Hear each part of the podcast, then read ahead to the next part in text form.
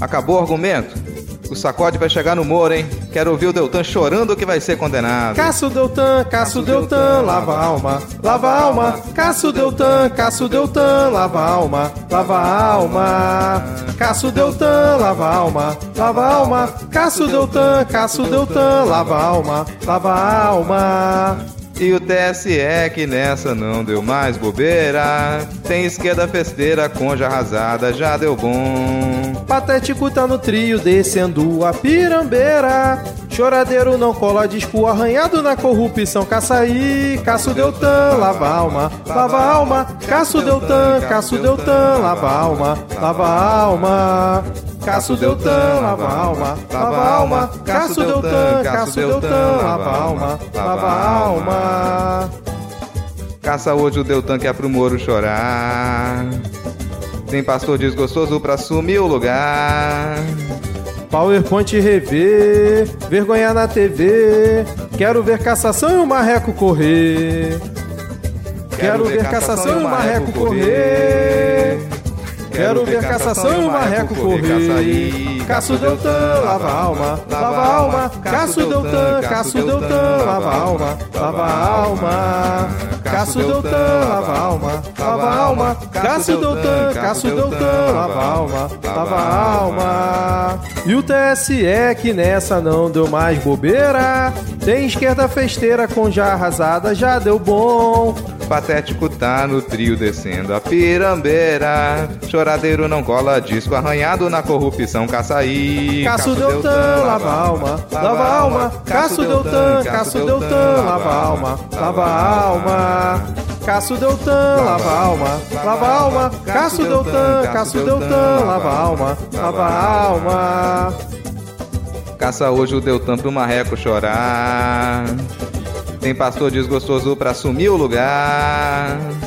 PowerPoint rever, vergonha na TV. Quero ver cassação e o marreco correr. Quero ver cassação e o marreco correr. Quero ver cassação e o marreco correr. Caçaí. Caço Deltan, lava a alma, lava a alma. Caço Deltan, Caço Deltan, lava a alma, lava a alma. Caço Deltan, lava a alma, lava a alma. Caço Deltan, Caço Deltan, lava a alma, lava a alma. Caço Deltan, lava a alma, lava a alma. Caço Deltan, Caço Deltan, lava a alma.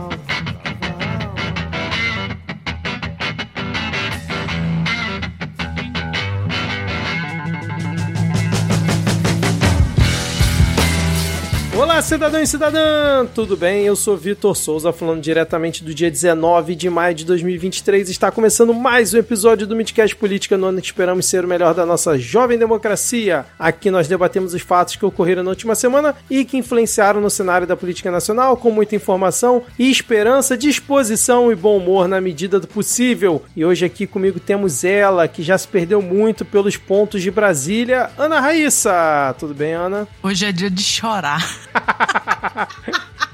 Mas já me perdi muito. Toda vez que alguém vem de fora e fala que Brasília é tudo igual, eu lembro que é, para quem mora aqui também é tudo igual. E fechando o nosso trio de hoje, ela que já foi considerada a folgada do ônibus em pelo menos uma oportunidade, ficamos sabendo aqui nos bastidores, Thaís Kisuki. Tudo bem, Thaís? Olá, folgada por motivos de saúde, tá? Não era porque eu queria. Isso aí é só nos bastidores, ouvintes. Vocês não pegaram referência e nem vão pegar mesmo. Exceto a Diana Raíssa, que eu espero que vocês tenham pego aí. Hoje é dia de chorar. Hoje é dia de chorar. Hoje é dia de chorar. Eu gostei da roupa de Ana Raíssa. Eu estou sentindo aí que tem um, é uma homenagem. é, um tá, momento mensagem subliminar. ah, é verdade, já tô no clima. Já vou tirar até um print aqui pra colocar lá no Twitter aqui, porque os ouvintes já vão ver que tem uma mensagem subliminar. Ah, tá, ó. Se você tá escutando aqui e tiver curiosidade, vai lá no Twitter do Midcast que vai estar a imagem de Ana Raíssa aqui Já fazendo uma homenagem a um dos pontos da nossa pauta. Lembrando que se você quiser mandar uma mensagem para o Midcast, nós estamos no Twitter com o perfil podcastmid e essa semana muita gente mandou mensagem por conta dos acontecimentos que tivemos e vamos comentar aqui. Então, muito obrigado, continue mandando. No Spotify tá meio vazio essa semana, hein, Thaís? A gente vai ler alguns aqui no final do episódio, mas essa semana foi fraco. É, exatamente. Falando em Twitter, quais são suas arrobas aí, por favor, caso queiram seguir e falar com vocês por lá? Agora, graças ao Denis, estamos no céu azul, né? Então, Blue Sky, Twitter, Ana Raíssa, tudo junto com dois N's, dois R's e dois S. Pois é, também estou lá. Obrigada, Denis. Thaís Kisuki em todas as redes. Muito bem, muito bem. Se você quiser apoiar o Midcast, nós estamos no PicPay. Baixa lá o aplicativo, procura por Midcast. Temos planos de dois e cinco reais e no padrim, padrim.com.br barra Midcast. E temos também nosso Pix, se você quiser colaborar eventualmente ou até de forma recorrente. Acho que agora dá para botar, né? O Pix recorrente também. podcastmid.gmail.com, a nossa chave, caso você queira colaborar. Feed de paródias não tá atualizado por enquanto. Eu tava aqui com uma ideia, não sei se vocês concordam, eu acho que em vez de atualizar o feed de paródias, que tal se a gente botar uma coletânea de paródias e um episódio específico aqui no feed do Midcast, mais ou menos como o Cristiano faz lá no Medo e Delírio, né? Que ele bota o Medo e Delírio músicas. Acho que a gente pode botar aqui, que aí mata a vontade dos ouvintes de ter um episódio de playlist e também para com essa novela de eu ter que atualizar o feed e nunca atualizar. O que, que vocês acham? É, acho que o que, o que for mais, mais simples, mais prático, eu confesso que eu gosto. Que a pessoa faz, ah, eu quero escutar aquela lá. Aí a pessoa vai lá e acha. Acho o episódio o que... exato, né? Vamos pensar, ouvinte que gosta de paródia, comente lá no Twitter ou no Spotify, onde você quiser, e mande aí o seu recado, o que, que você prefere. E, cara, amigo ouvinte que perde tempo indo criticar a paródia, sei lá, nas plataformas que você escuta ou no Twitter, não seja essa pessoa. Vou dar esse último aviso aqui, não vou mais Não seja essa pessoa de ficar, nossa, eu adoro o Midcast, mas as paródias são horríveis. Nossa, eu adoro o Midcast, mas tinha que tirar essas musiquinhas. Cara, não vai rolar, tá? Não vai rolar. Então, para de perder seu tempo. Ouve o episódio. Se você gostou, obrigado. Continua aqui com a gente. Pode pular paródia, apesar da gente não concordar. Fica no seu direito. Só não precisa perder tempo indo lá comentar esse tipo de coisa, tá bom? Estamos entendidos? Inclusive, se reclamarem demais, a gente não, não lança o episódio, só lança paródia. Na bota duas. E a gente vai responder vocês com aquele vídeo do Side Bamba de chore na minha, musical. toda vez que vocês encheram o saco. Eu achei que você ia dizer que a gente ia fazer um episódio musical, que todos os nossos Nossa, comentários iam ser todos, musical, vai ser todo todos mundo falando, cantando. Vai ser tipo a Disney do mal, então parem. Porra, bela ideia em fazer um musical do Midcast Política. Já Nossa, pensou, cara? Te tá comentando, aí, de repente aparece alguém e começa tá a cantar. Ó, Aguardem. Olha aí, ideias que surgem enquanto gravamos. Agora, sem mais delongas, vamos iniciar o episódio com o bloco. Hoje é dia de chorar. Bom, começamos então esse nosso episódio. Antes da gente começar a chorar aqui no Midcast Política, vamos fazer uma atualização de notícias passadas, novamente sobre os golpistas do 8 de janeiro. O STF concluiu o julgamento e tornou réus mais 245 golpistas que participaram dos atos do 8 de janeiro. E até o momento, o Supremo já decidiu tornar réus 795 envolvidos nos atos e que foram denunciados pela pela PGR. Tá impressionante esse número. E lembrando que a gente teve já 1.390 denunciados pela PGR e o STF realmente eu tô achando que tá até de uma forma célere isso, né? Porque a gente tá em maio, tem pouco mais de quatro meses do que aconteceu, a gente já tem quase 800 envolvidos que foram se tornaram réus depois do julgamento do, do STF. É até um, um bom argumento para a base governista usar durante a CPMI dos atos golpistas, né? Porque né? Olha o quanto de golpista bolsonarista tem aqui já denunciado pelo STF, passou por todo o trâmite e tudo mais. Como é que vocês viram aí essa mais essa leva de golpistas sendo denunciados? Eu gostei que fala aqui que, que as denúncias, né, pela PGR são por crimes de associação criminosa armada, abolição violenta do Estado Democrático de Direito, golpe de Estado e deterioração do patrimônio tombado. Então, assim, também não pegaram uma coisa meio avulsa e tal. Não, porque foi isso que aconteceu. E eu também tô achando bem celery. Eu acho que é proposital. Do jeito que também quando eles enrolam para decidir alguma coisa é proposital, né? Uhum. Que tem que ficar, assim, tem que ficar essa, essa lição. Porque senão, esse grupo, eles iam se reorganizar. As pessoas que estão financiando isso ou que financiaram iam se reorganizar. Então, eu acho que tá certíssimo. Continuo achando o que eu já falei em alguns episódios, de que se tinha 5 mil participantes, tinha que ser 5 mil réus, né? Mas tá bom. Mil e tantos, tá bom. E tem que, tem que acontecer mesmo. E tem que, que ir atrás desse rastro de dinheiro. Quem colocou, volta e meia aí, uma vez por dia, pelo menos, sai alguma notícia sobre isso, né? Que, os empresários que colocaram dinheiro. E não vou dar parabéns aqui muito efusivo, não, mas estão de parabenzinho. Tem que, tem que rolar mesmo.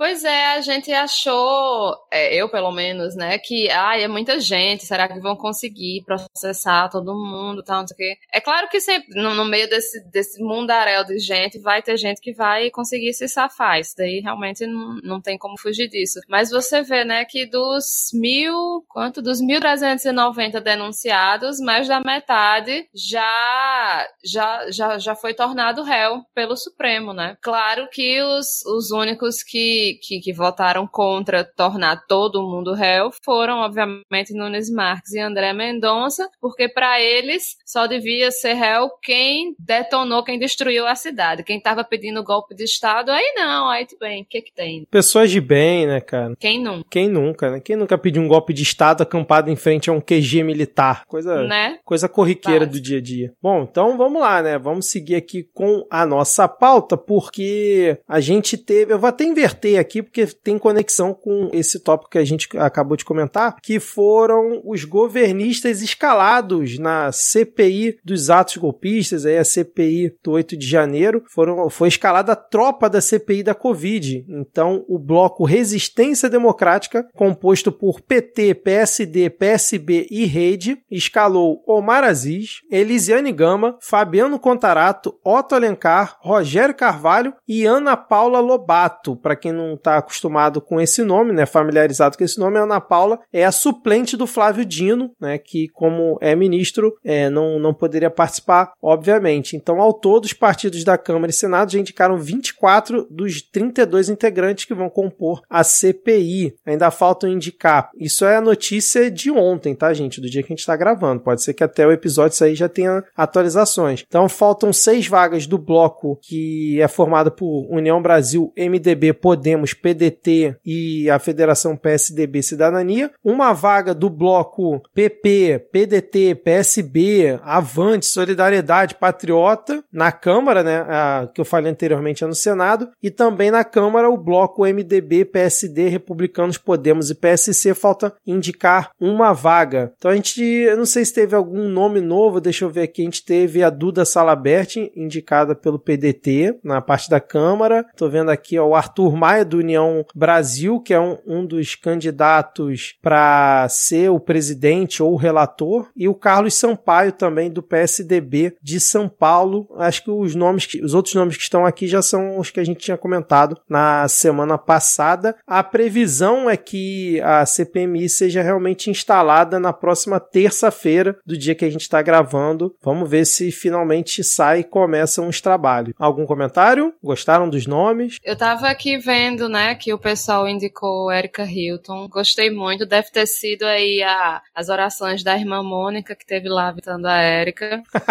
Eu acho que é Mônica. alguém que vai.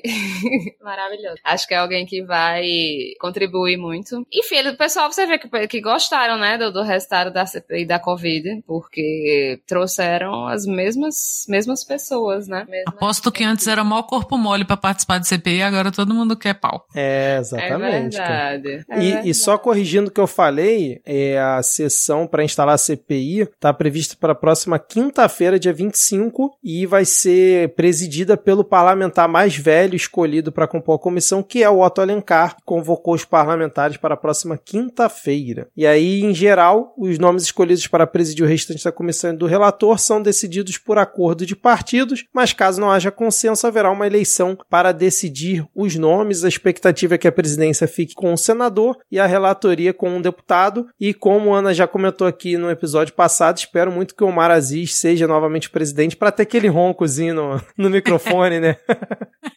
Aguardando ansiosa. A SMR do Omar.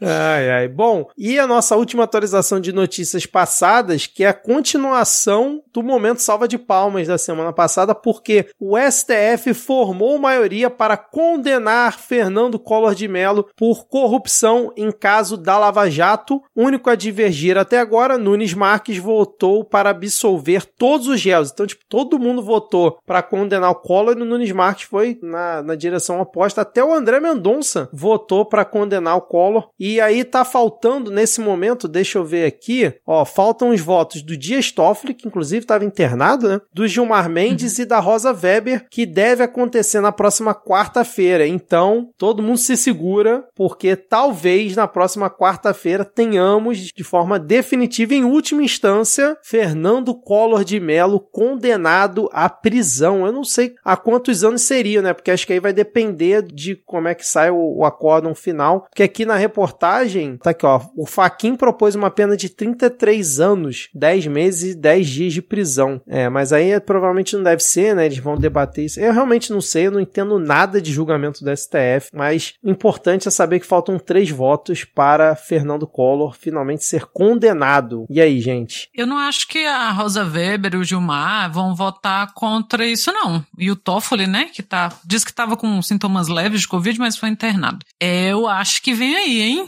Alguém deu a ideia no Twitter de começar a beber na frente da UPA já, para economizar esses. Porque eu não tenho palavras para dizer o tanto que o brasileiro vai lavar a alma. Tem, gente, a gente sabe que ele não está sendo condenado pe pela tragédia que foi o governo dele, né? Porque agora tá assim, a gente fala, comemora uma coisa, ah, mas não é por causa de. O importante é que essa desgraça vai preso. Tem que ir, sabe? Eu, eu nem sei que tipo de comemoração, assim. Eu só não vou dizer que eu ia, sei lá, morrer de bebê, porque isso aí tem mais gente na fila, né? Tem que Sim. ser aos poucos. Mas, meu Deus do céu, uma sensação, sabe, de que o país está caminhando. Olha que delícia. Vai gritar é. Bolsonaro na cadeia agora, essa desgraça. é, não, não sei nem o que dizer, apenas sentir felicidade. né? Vai ser realmente assim no dia. Vai ser, eu acho que vai ser algo assim quase tão emocionante quanto ter comemorado o Tetra, sabe? Olha, vai tá assim. É, para quem, pra quem gosta de política como a gente, acho que tá num nível ali bem parecido, porque. porque... E é inimaginável. Nunca pensei que, sabe? É, é eu já Nem tinha sabia desistido. que ele corria esse risco, menino. Também. Quando eu vejo, o cabo já tá aí com as algemas já quase encaixando no braço. O nome na boca do sapo já eu também não esperava. Nossa, que beleza. É, até ano passado ele era senador, concorreu a governador né, de Alagoas, hum, perdeu feio e agora ficou sem Pra foro. você ver que, que muito do que segura essas pestes aí é, é o foro privilegiado, né? Porque um segundo sem foro privilegiado, esse homem é igual o, o Jair, o cara tem foro privilegiado há quatro décadas, cinco, cem uhum. anos de foro. E aí perdeu um minuto, ó, o jacaré crawl. Bem... Já foi umas três vezes na PF falar de três crimes diferentes que ele cometeu. É, exa exatamente. Esse é o nosso próximo tópico aqui, que já tá quase virando um momento o fungo presta depoimento na PF, porque como o Thaís falou, toda semana ele vai para prestar um depoimento diferente. Dessa vez ele esteve no início dessa semana que a gente está gravando, lá na Polícia Federal, para prestar depoimento sobre o inquérito que investiga o suposto esquema de, de adulteração de cartões de vacinação contra a Covid. Eu sempre acho curioso que os jornalistas, obviamente, têm que colocar, né, suposto esquema de adulteração de cartões, que já está demonstrado que foi adulterado. Quem mandou, quem, né, se foi um burro por iniciativa, né, um burro com iniciativa, se foi o Jair que mandou, é o que está sendo investigado, mas que foi alterado foi, né? Então, a, já teve o vazamento, a divulgação, né, do depoimento do Jair, e aí tem alguns principais pontos aqui do que ele disse para a Polícia Federal. Ele disse que nunca determinou a inserção de dados falsos de que estivesse vacinado no Connect SUS, ou seja, jogou no, no colo do CID. Declarou que o tenente-coronel e ex-ajudante de ordens, Mauro Cid gerenciava sua conta no Connect SUS. E aí eu achei engraçado que alguém no Twitter resgatou, tipo, o termo de uso. Não, acho que foi no Twitter, não, acho que foi no, no Jornal Nacional. Resgatou o termo de uso do Connect SUS e diz lá que é proibido você passar a sua senha para outra pessoa é, gerenciar a sua conta, né? Então. Assumindo crimes enquanto tenta livrar a cara de crimes. É, exatamente. Aí ele disse que o Mauro Cid nunca comentou como obteve certificados de vacinação e sequer comentou sobre certificados. Aham, a gente hum, acredita, uhum, né? É. O Bolsonaro disse que nunca emitiu certificado de vacinação e não sabia como fazer isso. Sobre... Isso eu acredito. É, isso eu também acredito, né? Um Sim. cara que não, não, sabe usar o Twitter, que é o, o Carluxo que usa. Ah. Não, não sabe usar caixa eletrônico, né? Sim, Na verdade, não. Ele não sabe usar cartão de crédito e débito. Caixa eletrônica ele é. sabe bem, né? Porque saca dinheiro toda hora. Sobre a emissão do certificado por seu usuário no dia 22 de dezembro de 2022, ele disse que dificilmente estaria no local, né? Faz 8 horas da manhã. Voltou a dizer que jamais tomou vacina, por isso não teria motivo para emitir o certificado. E sobre a sua filha, disse que ela entrou nos Estados Unidos se declarando como não vacinada e afirmou não saber quem que gerenciava a conta da sua filha no sistema. Então, é isso. Ele basicamente jogou o Mauro Cid embaixo do caminhão, repetiu mais ou menos o que ele já vinha dizendo publicamente. E agora vamos ver, né? Porque o Mauro Cid também foi prestar depoimento à PF essa semana. Foi na quinta-feira, né? O Bolsonaro foi na terça e o Mauro Cid foi na quinta. E ele ficou em silêncio durante todo o depoimento, que durou por volta ali de 30 minutos. E esse silêncio pode ser ensurdecedor. O que, que vocês acham? Quem não ficou em silêncio foi a mulher dele, né? Porque ela já falou que, olha, foi ele que falsificou meu cartão de vacina. Então, assim, e eu não. e eu acho que ela fez de propósito. Porque eu, no lugar dela, ia estar tá puta com a família Bolsonaro de estar tá jogando o marido pra baixo do, do ônibus aí. Então eu ia que forçar. Eu achei meio canhestro, mas assim, é uma tentativa dela forçar o marido a assumir que fez e falar por que que fez. Porque se ele. Não é possível que ele vai assumir a pecha de burro com iniciativa, né? Falar, não, é realmente eu, eu fui aqui. Eu, é, tem que ser capachão demais. Cadê não, a honra eu não militar acho nessas horas? Essas Sim. Horas a gente quer ver, pô, a honra militar. Homem, pelo amor de Deus, honre esse uniforme brega que você usa. Não, eu acho que eu acho que a mulher dele falou e falou nessa intenção de falar, ó, ah, se, se já tava lá adulterando, adulterava logo tudo, mas adulterou em nome de alguém. Eu acho que ela fez nessa nessa tentativa de jogar tudo no ventilador, sabe?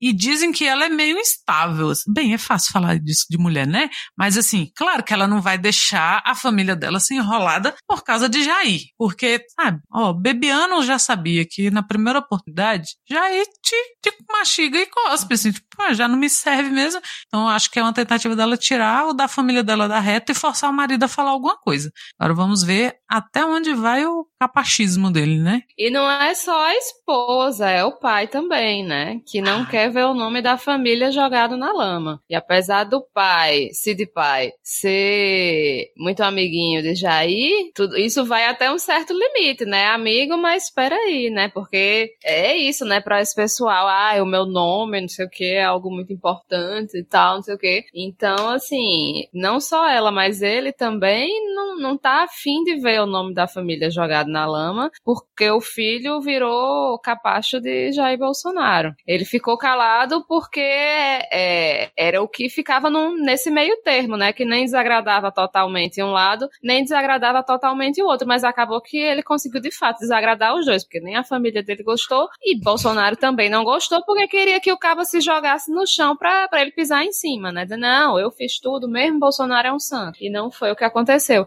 Agora, sobre essa história que Jair falou que a filha dele entrou nos Estados Unidos se declarando como não vacinada, eu suponho que talvez tenha registro disso é, na alfândega, em algum lugar do, do governo dos Estados Unidos, né? Então talvez seja possível resgatar essa informação e ver se de fato ela, se eles se declararam que ela entrou como não vacinada ou se não, se eles disseram que ela foi vacinada e, e eles sabiam de toda essa, essa questão e foram cumpridos. É, exatamente. E eu, eu fico pensando o seguinte, né? Não é possível que realmente que o Mauro Cid vai levar toda essa culpa sozinho, porque o único cenário que você pode enxergar isso é realmente no cenário de máfia que a gente sempre comenta aqui. Porque ó, você olha pro Bolsonaro, ele não é aquela pessoa agradável, não é aquele raio de sol que ilumina o seu caminho tipo, vou fazer tudo por essa pessoa. Só pode ser num cenário de máfia mesmo para você como diz a Raíssa, ser tão capachão ao ponto de, num caso, para mim, evidente, segundo que a investigação está demonstrando, de falsificação do cartão de vacinação do presidente da República, o ajudante de ordens do presidente da República, que é o cara que recebe ordem, não é possível que ele vá assumir esse BO sozinho por conta dos olhos azuis de Jair Bolsonaro. Não dá pra entender, cara. A não ser pelo cenário de máfia. É o único,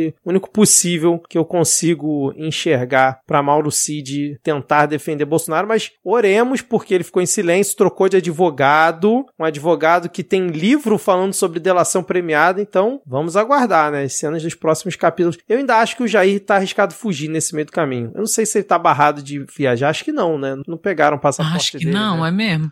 Será? Eu, eu tô- Rolou um papo que ele e os filhos estavam tentando cidadania italiana, mas aí depois, a, ó, acho que a embaixada desmentiu, falou que nunca deram entrada no processo, É, né? é. Que vai lá pra Turquia, sei lá, pra Polônia, um lugar desse de Não, gente escrota. Eu já Governo vi escroto, gente- aliás.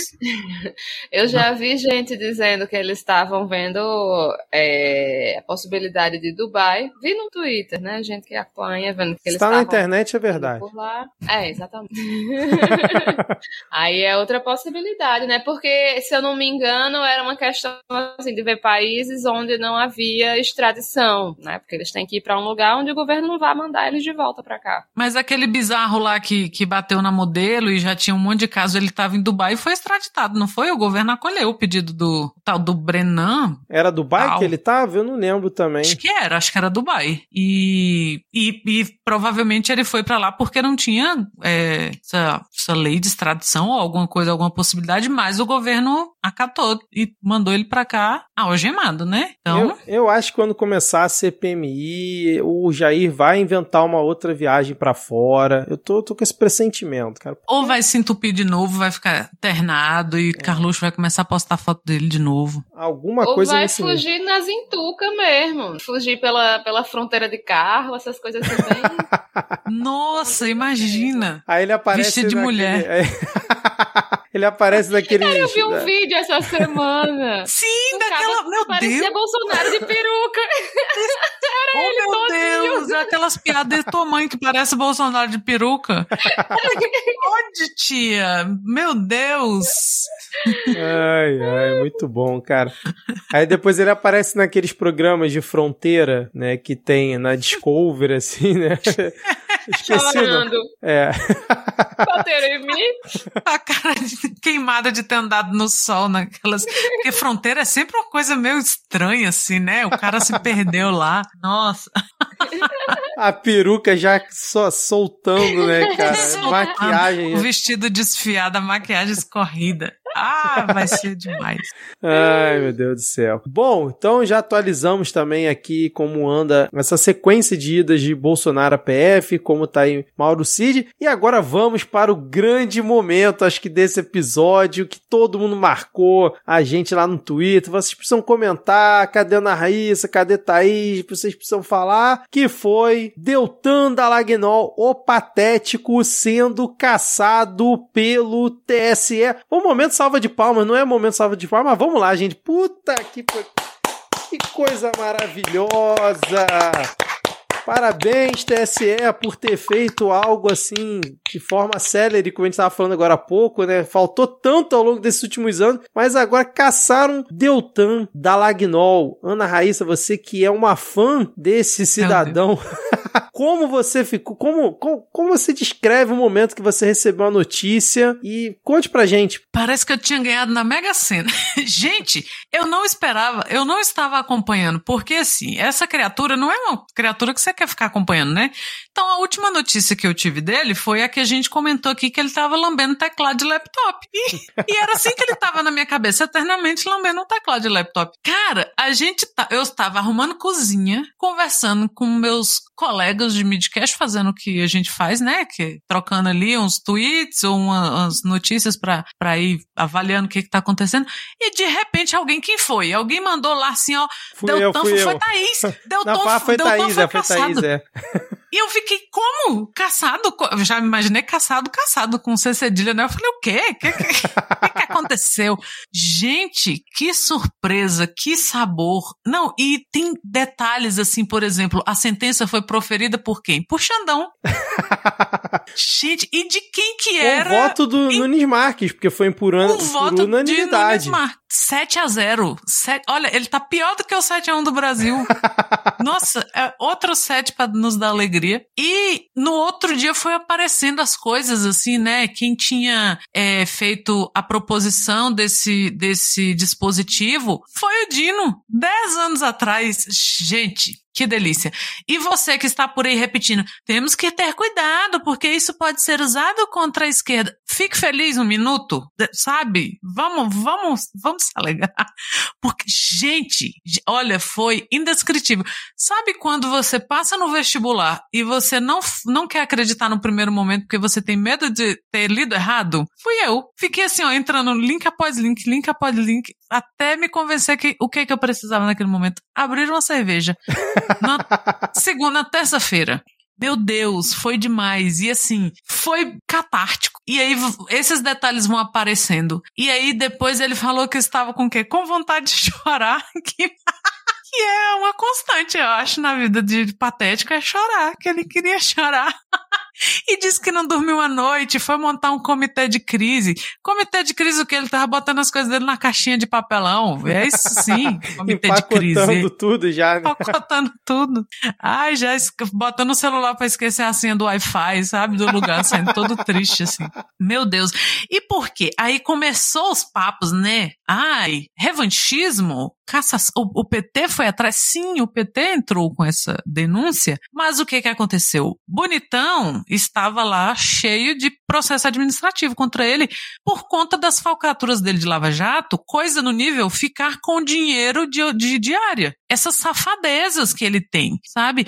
Hoje eu ouvi o, o episódio do podcast com a Natuza Neri, que tem um professor lá que fala que, inclusive, Deltan assumiu esse concurso dele sem poder ter assumido, porque ele tinha, acho que 22 anos, que era uma idade que era menor do que a pedida no edital, e ele não tinha o tempo de, de acho que são pelo menos quatro anos de trabalho, né? Então, assim, ele, tinha, ele era recém-formado, ele não tinha a experiência que se pede. E ele assumiu mesmo assim. Então é uma série de erros e que ele está acostumado a não seguir a lei, a inventar as coisas da cabeça dele, a burlar uma coisinha aqui, uma coisinha ali. E qual é o nome disso? O nome disso é corrupção, sabe? A corrupção não é só os moinhos de vento que ele e a Lava Jato iam atrás, sabe? De ficar feliz porque, ai, o Cristo de madeira foi roubado, agora a gente pegou o Lula. E é uma fake news dos anos 90, assim, tudo nesse homem é patético. Tudo, do fio de cabelo ao sapato, é tudo.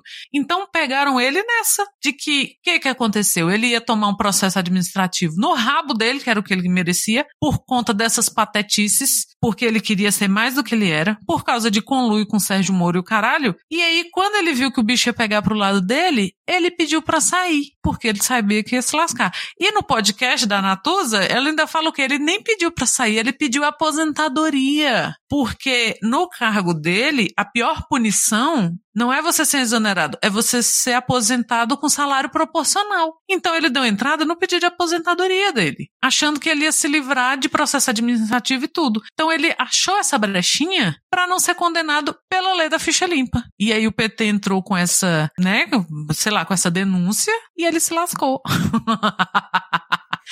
Ai, olha, como é bom você ver justiça sendo feita, sabe? Para quem, com quem merece. Não, e Nossa, eu lembro olha... que na época que ele saiu do Ministério Público, a gente ainda não sabia se ele ia concorrer, a gente até comentou aqui que provavelmente, mas eu lembro da gente comentar que tinham processos né, nas costas dele que iam ser abertos ou que já tinham sido abertos e que ele estava fazendo isso para tentar fugir disso. A gente chegou a comentar isso uhum. na época. E atentamente o PT lá, a coligação do PT fez essa solicitação ali junto ao TSE. E aí o os motivos que eles elencaram foi em razão da condenação do TCU, né, por gastos com diárias e passagens de outros procuradores, incluindo ele, como a Ana comentou, e porque ele teria pedido exoneração do Ministério Público enquanto tinham 15 procedimentos administrativos pendentes que poderiam levar apenas com uma aposentadoria compulsória ou demissão. E aí uma das coisas que ele argumentou é que é, ele está sendo julgado, vamos dizer assim, né, tá perdendo o mandato por uma situação que não ocorreu, que quando ele saiu ele ainda não tinha os 15 processos administrativos nas costas. E aí a, a galera que criticou, né, viu falando tipo assim, ah, condenaram e tiraram o mandato dele porque ele teria tido a intenção de ter feito esse delito para tentar fugir dos processos e aí nessa filigrama, vamos dizer assim, que muita gente está se agarrando para dizer como a Ana comentou, ah, cuidado que pode vir contra a esquerda em algum momento. Já usaram pedalada fiscal contra Dilma, pô, já já fizeram. Achei que precisa de precedente, não precisa de precedente é. nenhum. Dilma que era presidente, presidenta, é. não era nem deputada. E ele se diz perseguido por uma vingança sem precedentes no Brasil. Tudo é sem precedentes, né? A corrupção de 3 trilhões do PT e o trabalho de. que ele se acha muito heróizinho, né? Ele quer muito ser o Robin do, do Sérgio Moro. E, cara, ridículo, ridículo. Teve alguém muito genial que pegou aquela foto do, do Moro com a Conja e o Dallagnol e colocou o Dallagnol, tipo BBB, assim, ele já em preto e branco. que delícia aquela foto. Meu Deus do céu, é muito boa. Mas... E ele vai vai é. recorrer. Vai correr, correr. E o que, que ele fez de terça-feira pra cá? Ele foi em todo o programa de TV que convidou ele para falar mal do STF. Uhum. Que é uma estratégia brilhante. Genial, genial como ele. Genial como ele, não dava pra esperar menos. Não, e hoje ele me se meteu em cima de um trio elétrico, desfilando por Curitiba, com meia dúzia de outros deputados Parecia junto um com ele. Fúnebre. Parecendo um cortejo fúnebre, sem ninguém acompanhando. Tinha um casco tinha até um carro de polícia acompanhando lá o trio elétrico dele, pra justamente atacar o quem? O TSE e a Justiça, o STF, dizendo que ele tava sendo injustiçado e tudo mais, sendo que o cara ainda vai recorrer contra, é, lá no STF para tentar recuperar o mandato. Caramba, cara. Ai, meu Deus. Depois Olha, procurem, depois procurem o vídeo do cortejo fúnebre de Deltan Dallagnol no meu Twitter. Meu Deus. Não, e Curitiba, assim, ó, cinzenta, daquele jeito. E esse homem, alguém falou que foi o maior carro de pamonha do mundo, porque assim, o cara gritando no microfone sozinho, os PM cumprindo ordem, com certeza, né? Porque essas coisas tem que ter acompanhamento. E ninguém. Mas pra gente ver, né? Porque ele ficou 300 mil vozes foram caladas ao arrepio da lei. E, não juntou meia dúzia na rua. Nossa, ele, ele todo para Deltan da Lagnol é pouco. Todo escárnio para Deltan é pouco. É, no Ilustríssima, que a, a Thaís passou pra gente o link essa semana, que a gente estava escutando, e o professor fala, e é muito engraçado, porque é com um professor lá que eu não vou lembrar o nome agora, e ele tá falando como a gente ainda recebe, né, a gente ainda tem uma fragilidade política muito grande por conta do impeachment da Dilma. Porque o impeachment da Dilma foi feito para salvar a classe política. Uhum. Tinha nada a ver. A gente criou uma ideia de que, e na época também, muitos de nós compramos essa ideia de que o governo da Dilma era péssimo, e não sei o que e tal, assim, né, do, do que a gente esperava do governo do PT, talvez. E aí ele fala e é do papel da Lava Jato nisso tudo. E ele diz, aí o um momento que ele me pegou desprevenida, porque é um professor muito sério, então ele tá o tempo todo muito sério, mas chega uma hora que até ele perde a paciência com a, o quão patético é o Dallagnol. E ele fala que ele queria ver alguém ler a dissertação de mestrado do Dallagnol e sobreviver.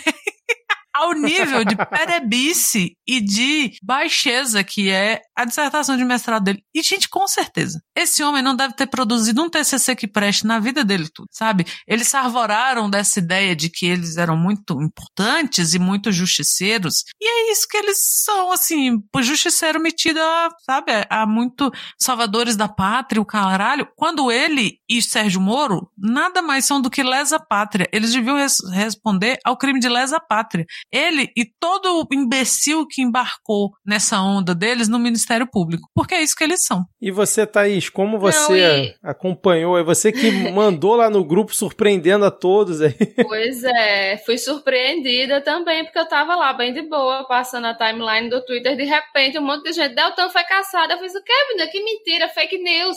Aí comecei a ver Denúncia. deputado, é, deputado, não sei o quê, aí notícia de, de, de, de, de jornal, eu fiz, cara, caramba, é verdade, como assim? Aí já mandei logo para vocês, né, para compartilhar com vocês a minha alegria. E, e, aí foi isso, tipo, ninguém sabia e de repente o bicho foi caçado e pronto. Negócio assim, uma alegria tão rápida que parece até é isso, né? Quando a alegria é muito grande, a gente desconfia. É, ele fala de vingança do, do TSE, né? né quer dizer, ele fala em vingança, né? Deve ter direcionado isso pro PT, que foi quem abriu a, a, a denúncia. Mas assim, qual, qual seria o motivo de que o TS, TSE ia querer se vingar de Deltan Dallagnol? Que não seja o fato de que ele e aquele povo da Lava Jato é tudo um bando de pé no saco. E, e aí isso, né? Ele pode recorrer ao STF, mas é, começando a falar mal aí do povo, a gente já sabe, né, que ele vai conseguir ainda mais a, a não simpatia, digamos assim, dos, dos ministros, né, do Supremo.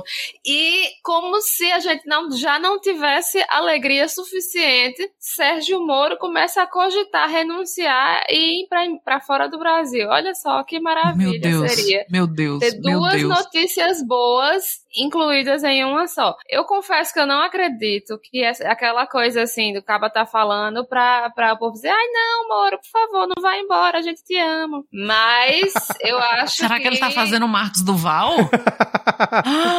Virou moda. Eu Eita. acho que é fazendo drama, draminha, draminha. Agora, claro, né, que Rosângela já, já, come, já começou a dizer, não, tu vai, eu não quero ir não. Não, vai eu tenho um emprego.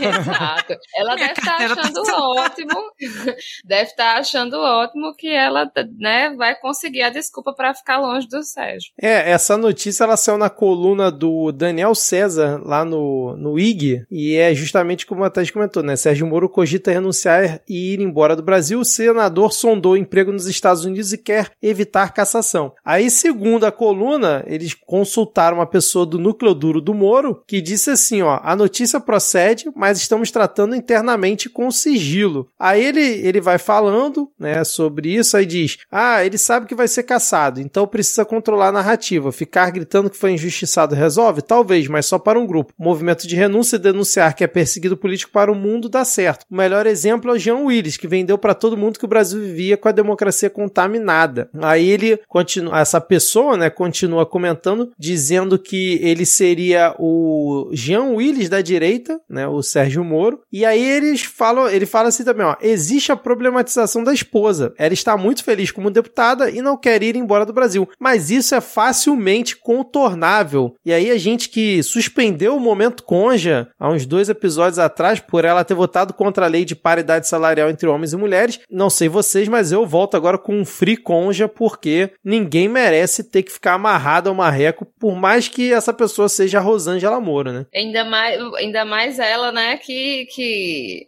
enfim, tem, tem gostado aí de uns visuais de, que remetem a, a fardas de, de presidiário. Mas antes de passar para esse assunto, eu queria só comentar que Sérgio Moro não pode ser o Jean Willis da direita porque ele não tem boca para cuspir nos outros. Já começa por aí. Ai, a boquinha de disquete não vai deixar. Em segundo lugar, Jean Willis não saiu do país porque ele estava para ser caçado. Jean Willis saiu do país porque ele teve medo de ser assassinado, como a colega dele de partido, Marielle Franco, tinha sido no ano anterior. Então, assim, não, não tem nem comparação uma coisa com a outra. Chega a ser um escárnio o caba vir com uma conversa dessa porque tá, tá fugindo da justiça. Ninguém da esquerda foi pro exterior com medo da justiça. Lula, quando tava para ser preso, não foi pro exterior. Jean Willis não foi pro exterior porque tava com medo de ser preso. Então, assim, essa conversinha deles aí, conversinha pra boi dormir. E não, não faltaram embaixadas oferecendo pro Lula, né? A gente já falou É, disso aqui. E, exatamente. ele, e mesmo assim ele não quis. Então, eu acho que esse papo aí dele, né, de fazer o Marcos Duval, o Marquinho da Inteligência, deve ter dado uma briga em casa, viu? Porque ele deve ter falado naquela hora, não combinou com Rosângela. Rosângela ficou puta, chegou em casa e falou: Não, meu filho, eu quero conversar com você. Que história é essa? Agora que eu tô aqui com a minha carteira assinada, agora que eu já comprei os looks pra trabalhar, você tá falando que vai precisar. Pois você vai sozinho. Então rolou Que que uma briga com fazer? certeza. O que, que eu vou O que, fazer? que eu vou fazer fazer com esse monte de roupa amarela, Sérgio? e agora? Então, assim, a alegria dela, será que vai acontecer? Ele sai fugido e ela fica para mostrar que ela é uma mulher independente. Independente. Que é, uma coisa que as feministas liberal muito gostam disso, né? E quem sabe acaba com aquela cara de choro dela em toda a foto. Então, antes da gente falar um pouco mais sobre a Conja, que muita gente pediu no Twitter, muita gente pediu, duas notas rápidas aqui, que foi o deboche que o perfil oficial do governo fez pro PowerPoint do Deltan, colocando como se fosse um PowerPoint do governo, né, dizendo tudo que o governo fez de importante nos 137 dias né, até então. E quem vai ocupar a vaga do Deltan Dallagnol é Itamar Paim, que é pastor evangélico e teve pouco mais de 47 mil votos na última eleição. Né? Ele te, ficou a, abaixo de vários outros é, deputados, mas ele entra justamente por causa do coeficiente eleitoral, já que o segundo político mais votado do partido do Deltan atingiu só 11 mil votos, né? E aí não foi suficiente para atingir o coeficiente. Pelos cálculos lá do, do TRE do Paraná, quem acaba ficando com a vaga é o Itamar Paim. Então sai da Lagnol o patético, mas entra mais um pastor na Câmara dos Deputados. Não, e é muito bom aqui na, na fichinha que fizeram do Itamar Paim, tem vários pontos.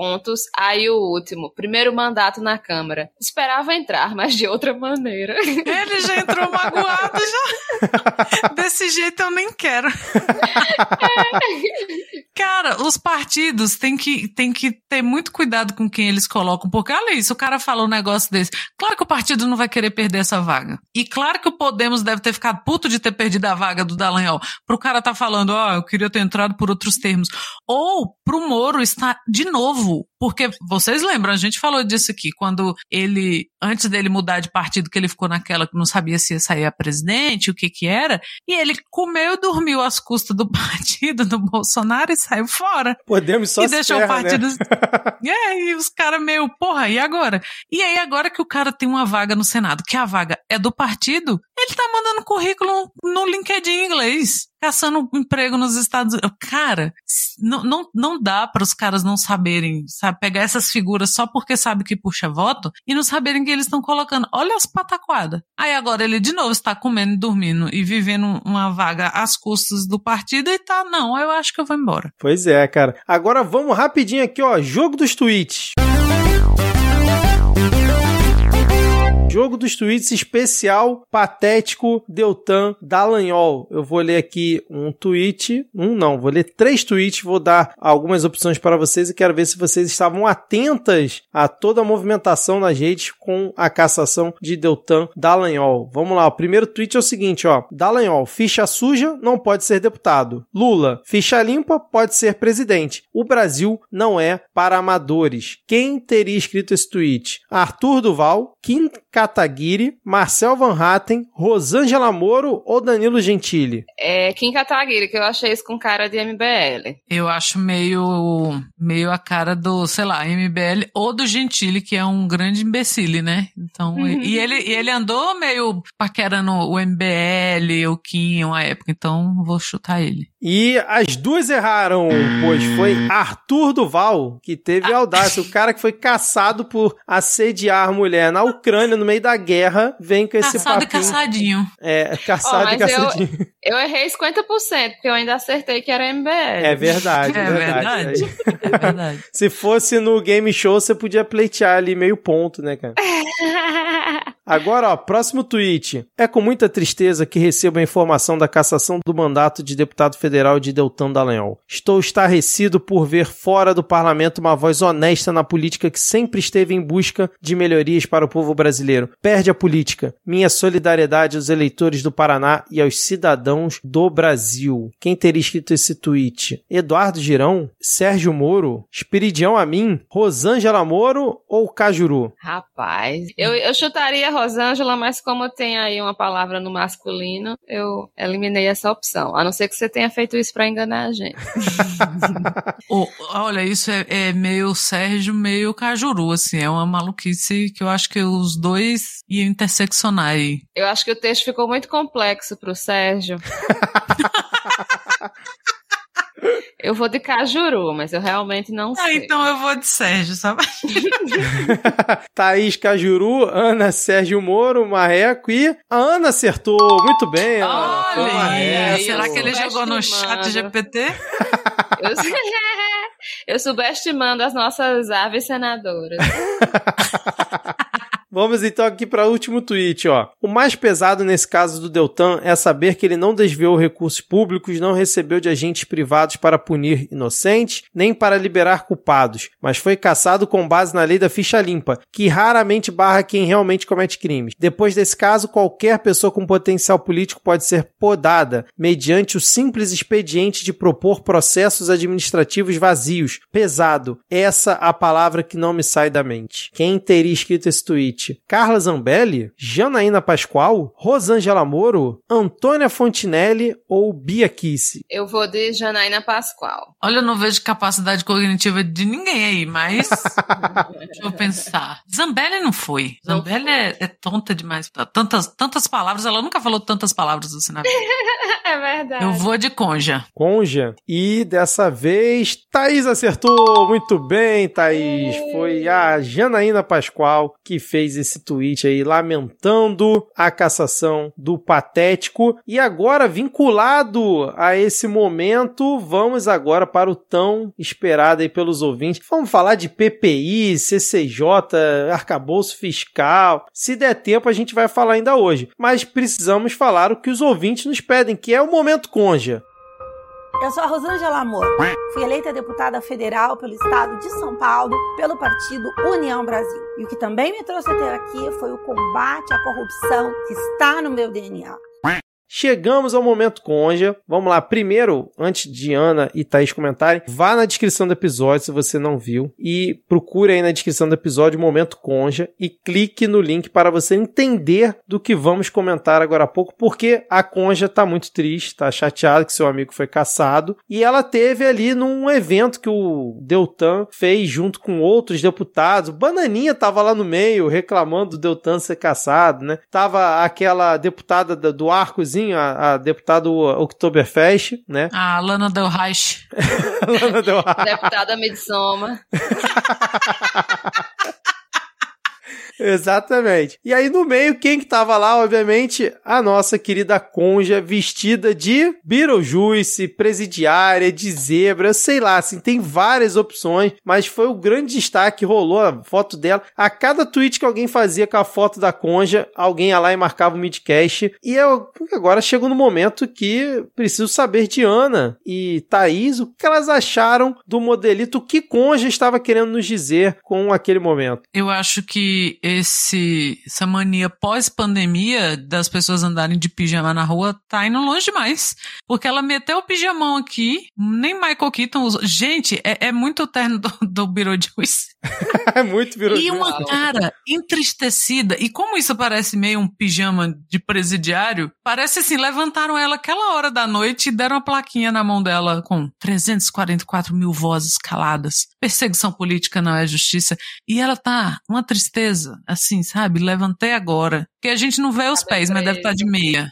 Meia de dormir. E segurando assim, olhando pro croissant. longe. Tá de sapatinho croissant. Triste, triste, triste, pobre cônjuge, assim, ó, tendo que defender os amigos do marido. Ah, nossa senhora. Ai, não, é, e, e- e eu acho que a intenção dela, eu acho que ela mirou no presídio e acertou no Beetlejuice, porque a- as listras do uniforme dos irmãos Metralha é na horizontal, né? Mas ela foi, ela, ela, ela deve ter aproveitado aquela moda Beetlejuice que rolou uns anos atrás, que eu confesso que eu também fiquei com vontade de ter uma calça dessas, Rosângela, Era eu controlei. da calça. Eu me controlei e não comprei, porque eu fiz, não, eu não, não vou comprar essa calça. Todo mundo tá usando ela, e eu sou dessas que não gosta de seguir moda. O povo vai ficar me chamando de Beetlejuice. Já me chamaram de Teletubby uma vez na rua, já foi suficiente. Tava na rua? É, era, era na, é- na época que eu gostava de, de coisas de moda, aí eu tinha um, um obi, de, de um, um kimono japonês, aí eu usei, meti um, um vestido preto e botei um obi por por cima e um miséria no meio da rua me chamou de Teletubbies. Mas nunca usei aquela porra. que ódio. né? Eu toda estilosa. Mas aí pronto, você vê assim que ela, ela, ela montou aquele look, né, de, de, de quem está consternada, cabelo preso, né, um, um, brinquinho básico, a maquiagem também bem discreta, você vê que ela não botou um, um batom cor, ela realmente está com esse tom, assim, de, de quem está muito preocupada com o futuro do país. Será que ela participou do trio elétrico do, do Patético hoje? Eu não vi esse detalhe, mas assim... Ou será Será que a amizade tem limite? Eu também não vi, não. eu acho que não. É, não, é, eu, é, senão eu acho que iam falar. É, pois Cara, é. E ela, ela tá com, a, com. Teria. E ela tá com uma camisa. Parece uma camisa dessas da Hering por baixo, assim. Nada contra, inclusive compro sempre lá na Hering. Mas a cara de tristeza. Nossa, parece assim, ó. Se você pega um gringo e fala, ó, essa mulher acabou de ser sentenciada a 30 anos de prisão, ele vai acreditar. com essa roupa e com essa cara. Sempre triste. E aí tem uma coisa que eu vou me solidarizar novamente com o Conde aqui, que é ah, o dom de sair com caras tristes em foto. Eu, eu nunca saio com a cara direita também. Eu tô sempre engraçada ou triste sem estar tá triste. E ela tá sempre triste, pobre coitada. Nem, nem todo mundo nasceu para ser fotogênico. Não nasceu, não nasceu. Então, e assim, né? E aí não escolhe também os looks direito, tá sempre triste, amarelada e agora listrada. Alguém falou que, que a faixa de pedestre tinha cansado de estar no chão. Foi o melhor comentário que eu vi sobre essa roupa. Nossa, é muito eu bom. achei maravilhoso. Ai, ai. Ah, não. Eu até postei outro link aqui, que é da semana passada, dela, tipo, mostrando um resumo dela na, na atividade parlamentar. E no vídeo todo, ela tá super animada, super disposta. E em todos os momentos ela tá longe do, do marreco. Então, assim, mais uma vez comprovando que ela realmente tá feliz de estar tá fazendo ali o seu papel tosco, bizarro. Sim, votando de forma completamente errada? Também. Falando um monte de besteira besteira, sem dúvida nenhuma. Mas ela tá feliz de estar tá ali. E sempre longe do marreco, que é o que a gente, a gente tá sempre analisando aqui, né? A gente, muita gente pode falar, ah, mas é uma bobeira isso que vocês fazem. Vocês estão só gastando tempo do episódio. Não, isso aqui é uma análise Não, séria. De tá vocês tá vão ver que. Análise gente... semiótica, tá, minha gente? Acho que a Ana Eita, congelou aqui Ana pra mim. Travou, foi. Vá. Eita, caiu. Eita, caiu. Voltei. Voltou. Voltou. Você ia falar um dia. Um dia vocês vão perceber que nós estávamos certos. Nós conseguimos pegar os sinais que Conja estava mandando. Enquanto todos duvidam, nós estamos vendo. A verdade está lá. Verdade está nos olhos tristes dessa mulher. Ou, na, cara, ela fica muito feliz longe dele. Às vezes, assim, eles estão até no mesmo quadro da foto, mas só tá uma distância, assim, ó, uma mais pra esquerda, um pra mais direita, ela já tá feliz. Esse homem é um vampiro. Sabe aquele relacionamento que termina e a, a outra, alguma dos, dos dois, assim, ó, vem o glow da gata, assim, fica muito. Uhum. É conja. Quando Marreco, quanto mais longe ele estiver, mais feliz essa mulher estará. Por mim, ele é... pode ir pros Estados Unidos. Por mim também. É, é, vendo esse, esse vídeo, né, da a semana dela, eu prestei atenção na logo, que eu não tinha prestado ainda. E eu percebi que ela se esforçou muito para criar essa identidade com o estado de São Paulo, que, que não, né? Que não tem nenhuma. Não tem nenhuma. Porque o O do, do, do Moro, né, porque o nome dela fica bem pequenininho, e o Moro bem grande, porque afinal a, a grande conquista dela aparentemente é ser esposa Sérgio Moro. E aí o O do Moro tem lá um símbolozinho que lembra alguma coisa de São Paulo. Não sei o que é, mas é um. Ah, é mesmo, eu não tinha reparado, é verdade. Um, Szinho, né? Pra dizer, olha aqui, eu sou deputada de Paulo. e tem um outro momento nesse vídeo que ela agarra uma mulher, uma que tá sessão solene em homenagem às vítimas do feminicídio, que ela praticamente dá um mata-leão na pobre coitada. Assim, Vou achar que ela ia arrancar a cabeça da mulher para dar um abraço efusivo, né? Alguém da assessoria dela falou, vai lá e abraça ela, com gosto que a gente tá gravando. E aí ela foi lá você e quase. você votou aquela merda contra os salários, a paridade de salário, agora vai lá e abraça aquela mulher para tu mostrar que tu não. Que você gosta de mulher, que você não é uma, uma, como é que é uma, quando a, o, o, oprimido quer ser opressor. E aí ela foi lá e fez o que? Deu um mata-leão na pobre da mulher. É, ela é. fica muito desconfortável na frente de câmera, coitada. Sim. Tem um momento logo no início que ela tenta ficar descolada assim com a mão no bolso e você vê que assim, ela nunca botou a mão no bolso antes na vida dela. A impressão que dá é essa. ela tá sempre muito desconfortável, ela é pouco fotogênica. É, oh, meu Deus, mas tá feliz, assim, ela tá se sentindo uma mulher útil pro país dela. Embora ela represente o que é de pior, né? Porque não tem aí, não tem uma autocrítica. Ai, ai. Bom, e seguindo aqui na nossa pauta, o Midcast é assim, a gente tá falando de Rosângela Moura analisando, agora a gente vai falar de Petrobras anunciando o fim da paridade de importação do petróleo e a nova política de preço para combustíveis. Então, a Petrobras anunciou o fim ali da, do PPI, né? Não é bem o fim, mas ele não vai seguir da forma como vinha sendo até então, né? Os reajustes continuarão sendo feitos sem periodicidade definida, mas dessa forma evitando repasse para os preços internos da volatilidade conjuntural das cotações internacionais e da taxa de câmbio, disse ali o comunicado da empresa após essa mudança, que é aquilo que o Lula meio que prometeu durante a campanha, que era fazer o preço em real, vamos dizer assim, né? Eles vão continuar seguindo a tendência é, de fora, mas segundo eles, agora eles vão ter uma flexibilidade melhor para controlar esse preço. Muita gente achou que as ações da Petrobras iam despencar depois disso, considerando uma intervenção do governo na, na Petrobras, que meio que foi, né? O governo botou um novo presidente, o presidente chegou lá e mudou a política de preço que estava desde 2016, né? Aí avaliar se isso vai ser bom ou ruim, a gente vai ver ao longo do tempo, mas indiretamente acabou sendo, né? Alinhado com o que o governo pensava. Mas, ao contrário do que muita gente pensou, a Petrobras, a,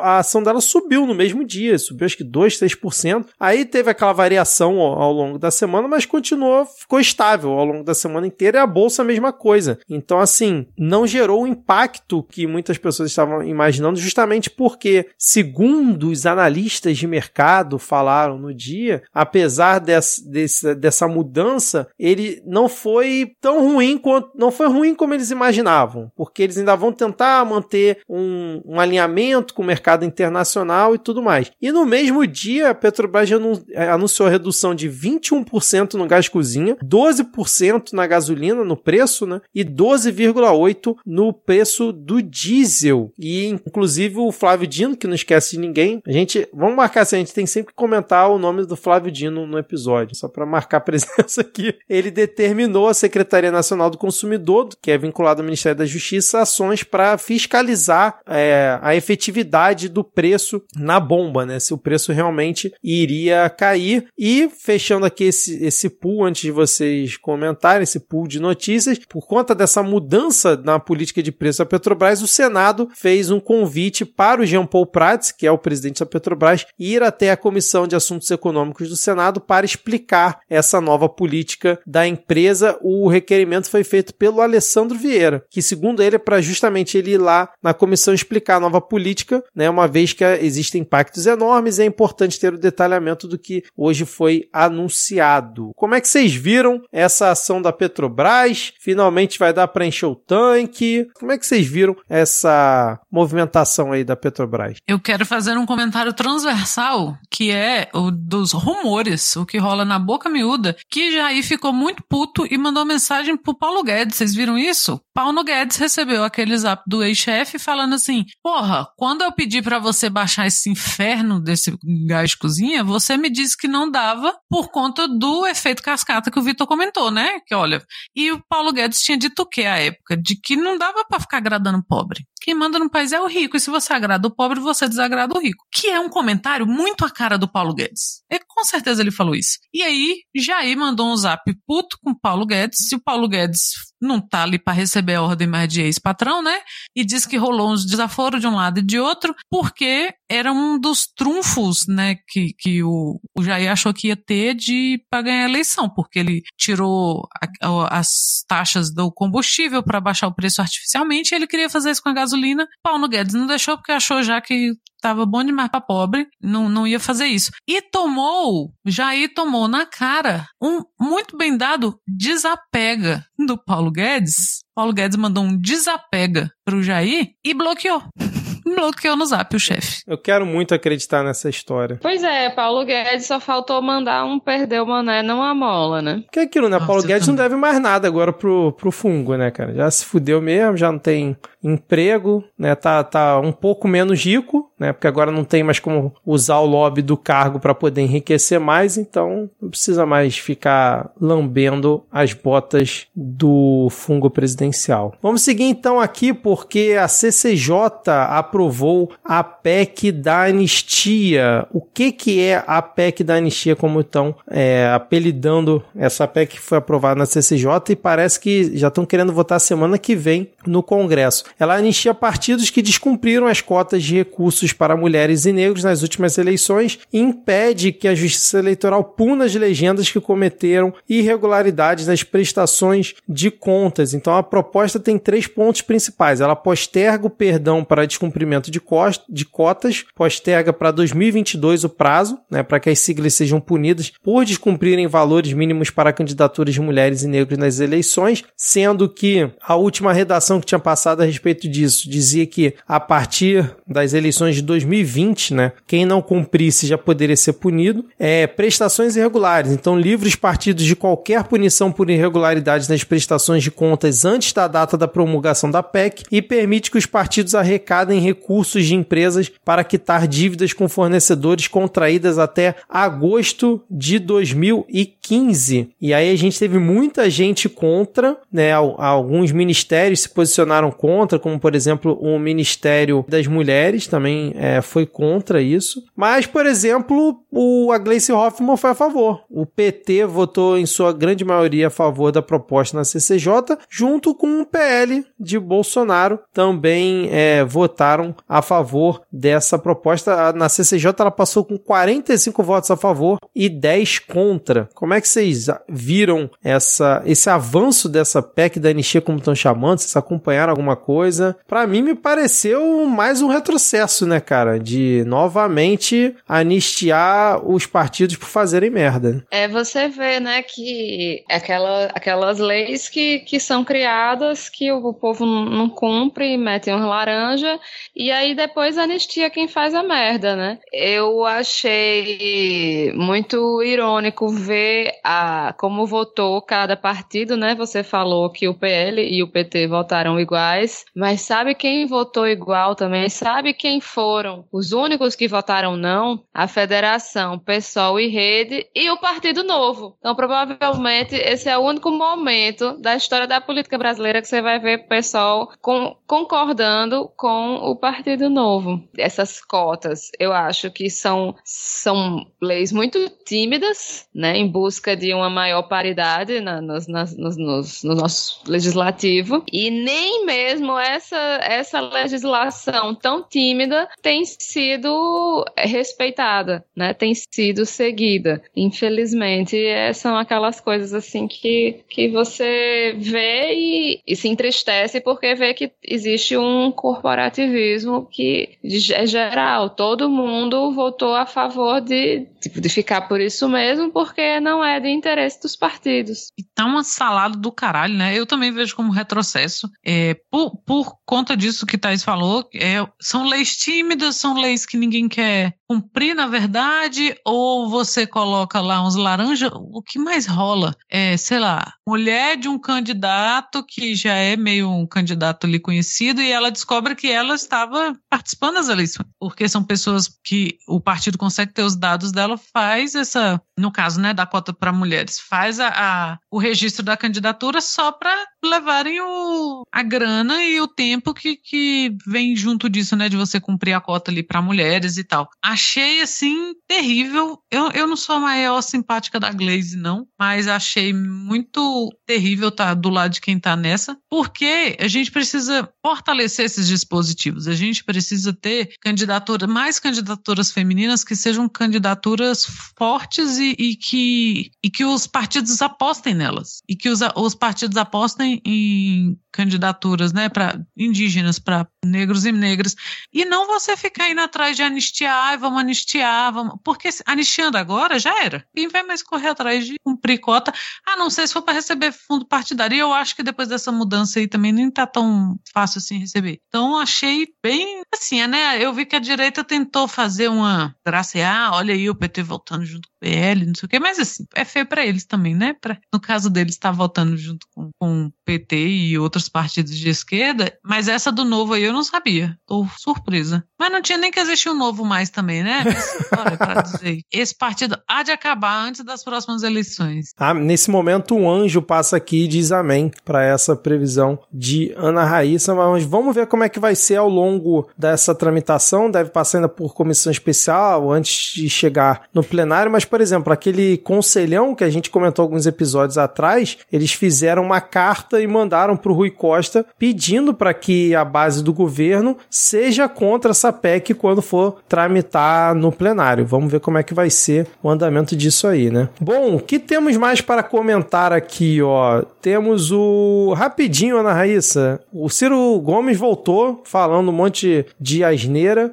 Não sei se você quer comentar alguma coisa. Eu botei aqui porque é o momento fala chato, né? Ah, lá vem o chato, né? Tava calado, ninguém tava sentindo falta, aí chega que, ó, o Lula não tem plano para o Brasil. Só faltou dizer que Bolsonaro e Lula são o mesmo, como ele já vinha dizendo, né? Então, assim, sete meses calado e não mudou disso, né? Então, fala, chato, vai, fala. Aí a Folha deu bop, aí alguns outros veículos reverberaram e ficou por isso mesmo, porque é essa cova que ele está se afundando, né? É bom, o que que, que é bom disso? Não apareceu nenhum pedetista, as Rosinha Murcha ali, ó, tudo caladinho também. Então, nossa, total momento fala chato. É verdade, eu não tinha percebido isso, que nem mesmo os apoiadores dele deram atenção a, a esse rompante de despeito de Ciro Gomes. E assim, é, ah, ele não tem plano, que para ele o, aquele plano dele lá de desenvolvimentismo é a coisa mais genial do mundo, né? Então, para o Ciro Gomes, nada funcionaria se não fosse o Lula seguindo o, o, plano de governo, o livro dele, né? Que na cabeça de Ciro Gomes, tudo ia funcionar do jeito que está no livrinho dele. Não, não ia ter um, um congresso para ter que se articular e ter que argumentar, não ia ter Arthur Lira como presidente da Câmara, ia tudo funcionar nas mais maravilhas do mundo, né? O livrinho de Ciro Gomes ia funcionar e o Brasil ia ser um folheto de testemunho de Jeová. Exatamente. a única coisa que ele fez que ainda pode se orgulhar foi aquele pescotapa que ele deu no, no Mamãe Falei. Exatamente. Bom, vamos seguir então aqui, porque a gente vai falar agora sobre o novo arcabouço fiscal, que nada mais nada menos que é o teto de gastos gourmet aí do PT, porque ele tinha sido indicado para o deputado Cláudio Cajado, seu relator né, na, na Câmara, e aí fez diversas alterações, adicionou gatilho para tudo quanto é canto. E o que, que aconteceu? A gente teve, por exemplo, o Fundeb e o gastos com piso de enfermagem ficando dentro do teto do novo arcabouço fiscal, segundo essa nova proposta do relator. Aí a gente agora tem também é, gatilhos do tipo que o crescimento dos gastos públicos fica limitado a 70% do crescimento da arrecadação do governo. Caso a meta seja cumprida, exemplo, se a arrecadação subir 2%, a despesa poderá aumentar até 1,4%. Mesmo que a arrecadação do governo cresça muito, será necessário respeitar o intervalo fixo de crescimento real dos gastos, né, que acho que a gente já tinha comentado antes isso, que era entre 0,6% e 2,5%. E aí tem o, o, os tais gatilhos, né? Se as receitas não avançarem como projetado, o governo será obrigado a contingenciar despesas que hoje em dia é o que?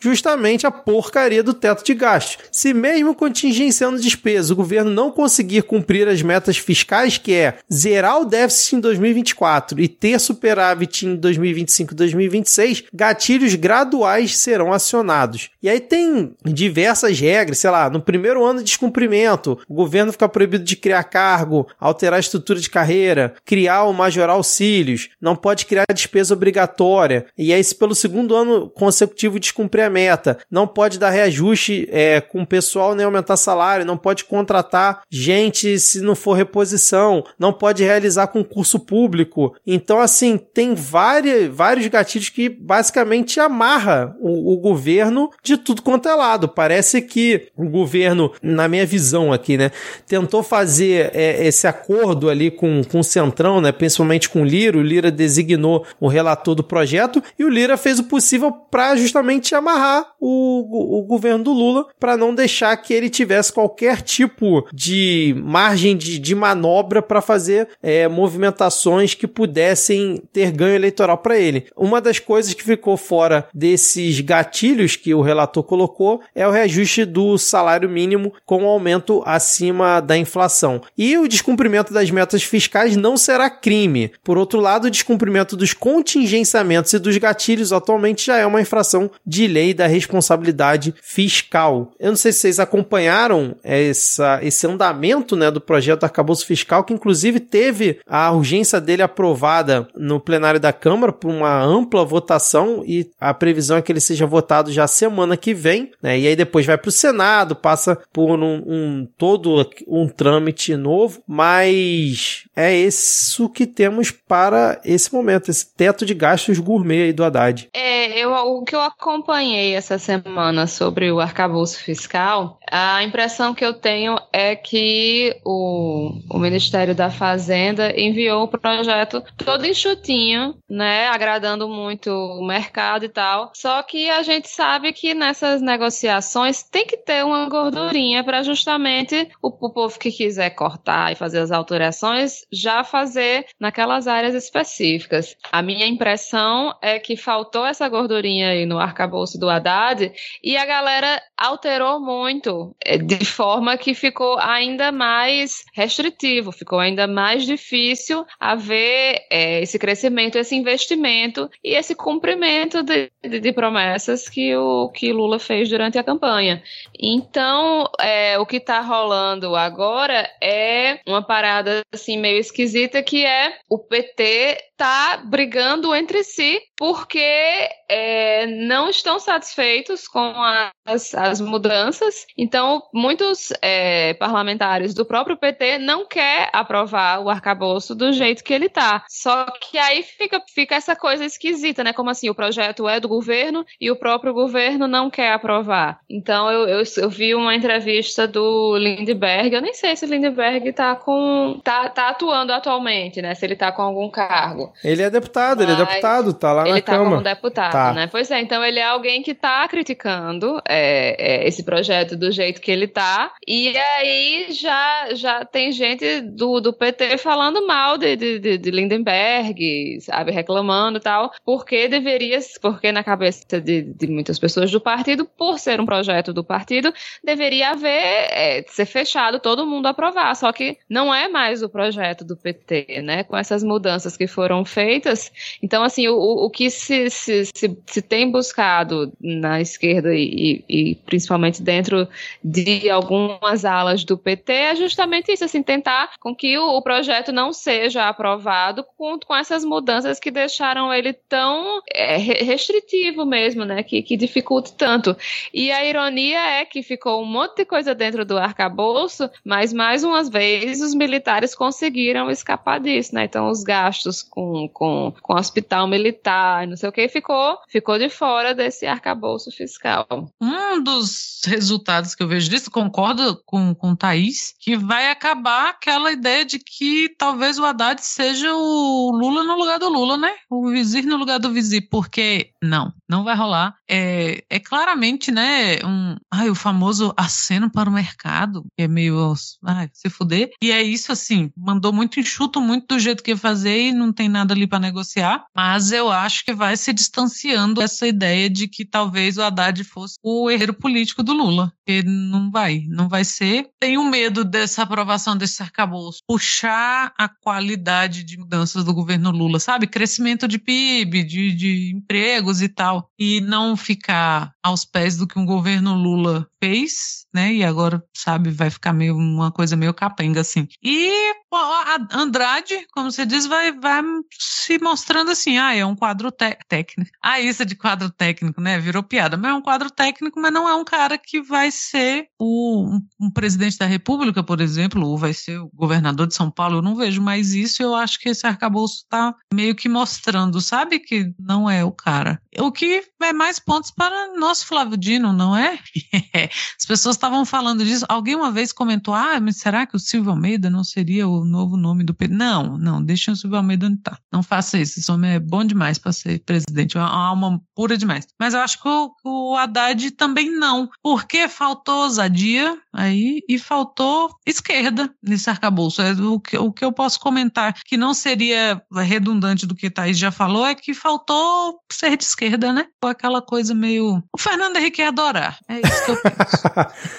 não, e tá todo mundo elogiando, né? Cara? Isso. Eu vi um trecho da participação do Haddad na, na comissão da Câmara, né? Que chamou ele para justamente falar sobre o arcabouço e ninguém perguntava nada sobre o arcabouço. Ah, é, só queria atacar ele. É, mas teve deputado de oposição elogiando a posição do Haddad de, de, de diálogo e do daquele do Galípolo.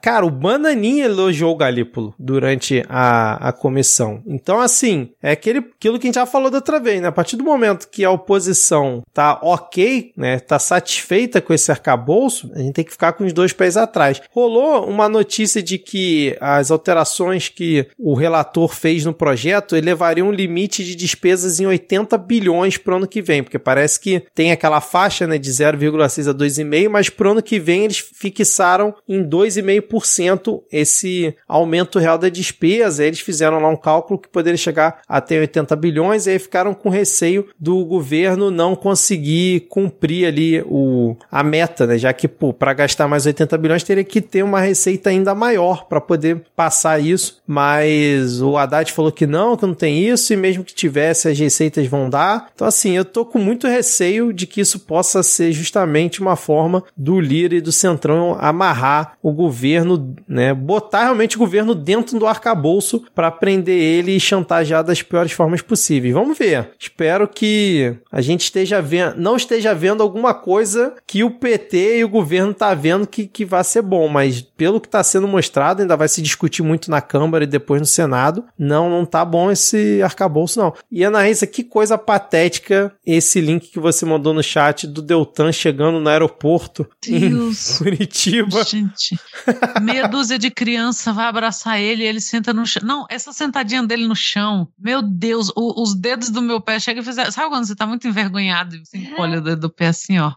Ai, e deve é ser tudo sobrinho dele, né? É. Não, ai, patético, meu Deus, que constrangedor. É. E fechando aqui o nosso episódio, falando em constrangimento, tivemos o Randolph anunciando a saída da rede sustentabilidade. Parece que foi treta com a Marina, porque o Randolph está defendendo para que seja feita uma exploração de petróleo na foz do Rio Amazonas e justamente a Marina é contra, né? Ó, obviamente. E o Randolph pare... dizem, né, que por conta desse desentendimento pediu para sair da rede e aí ele fez um texto, né, falando, né, que era contra a decisão do IBAMA, né, que o, o IBAMA tinha impedido, né, pesquisas na costa do Amapá, né, acho que foi no mesmo dia que ele anunciou sair da rede, ele também fez essa crítica ao IBAMA, e aí o Ricardo Salles comentou no tweet dizendo, bem-vindo ao time. Então quando você tem o Ricardo Salles comentando, mesmo obviamente de forma irônica, no seu tweet dizendo bem-vindo ao time, né, é uma coisa para você talvez repensar no que você está fazendo. Eu pelo menos teria esse pensamento. E aí depois o Randolph deu um RT dizendo: me respeite, que não sou da Laia e muito menos da sua turma de bandidos, eu quero desenvolvimento para o povo do meu estado e sempre lutei pelo meio ambiente. O que você sempre quis era passar a boiada para acabar com a Amazônia. E aí, alguma coisa vocês querem comentar sobre isso? Essa coisa de falar desenvolvimento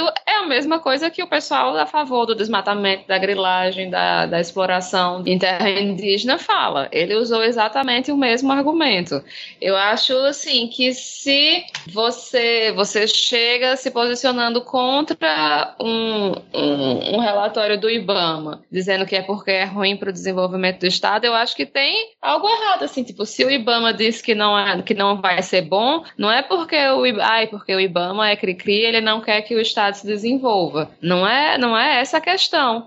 É, o que o Randolph poderia fazer, por exemplo, era o quê? Buscar que o Fundo Amazônia, de alguma forma, beneficiasse o Estado dele, por exemplo. Né? É, é longe de mim concordar com nada que Ricardo Salles fale, mas Randolph fez por onde receber essa mensagem, né? Não tem como, pelo menos eu, eu acho que, que, que Marina Silva se posicionou corretamente no, no primeiro governo Lula, onde ela é, participou, né, que se posicionou contra Belo Monte, por exemplo, que a gente viu tudo que, que deu nessa né, construção de Belo Monte, o que deu, o que não deu.